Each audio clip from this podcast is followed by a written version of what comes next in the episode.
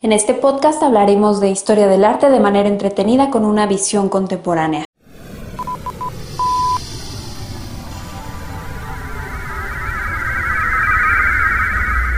Sepultar el pasado.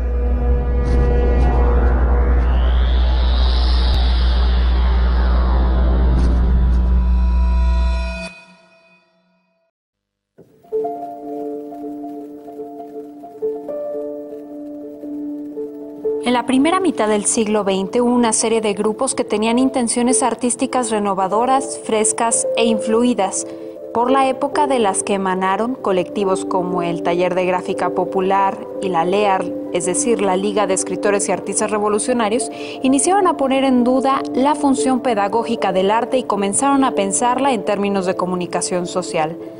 Las intenciones se hacen grupales y se ejecutan acciones que defienden la libertad creativa y la ruptura con las generaciones anteriores.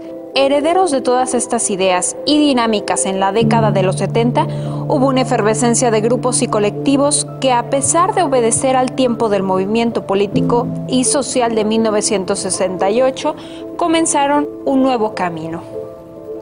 El evento que marcó el inicio de esta etapa de la historia del arte mexicano fue la décima Bienal de Jóvenes de París en 1977, en la que entonces la curadora Helen Escobedo consultó a varios especialistas, entre ellos a Alberto Ijar Serrano, y decidieron seleccionar a cuatro grupos de artistas en protesta al curador de la muestra latinoamericana, quien era parte de la dictadura militar en Uruguay. México acaparó las miradas por los contenidos sociales y políticos de las piezas.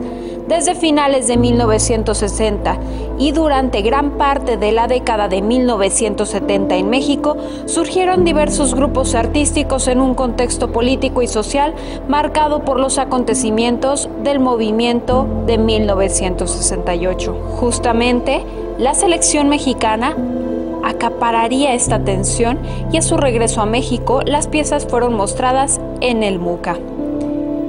A partir de este momento, cada vez más artistas jóvenes comenzaron a agruparse, desarrollando un lenguaje particular por medio de la experimentación con nuevos materiales, soportes y lugares de exhibición, en donde incluso la calle fue protagonista.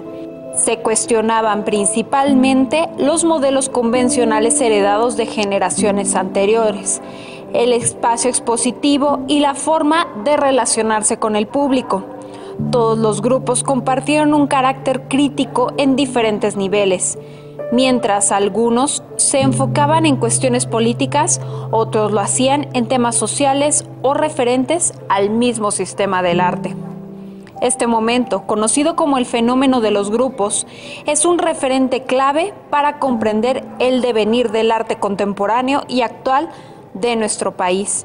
Y sin duda seguiremos pensando y repensando todos estos movimientos en la siguiente emisión de Sepultar el Pasado.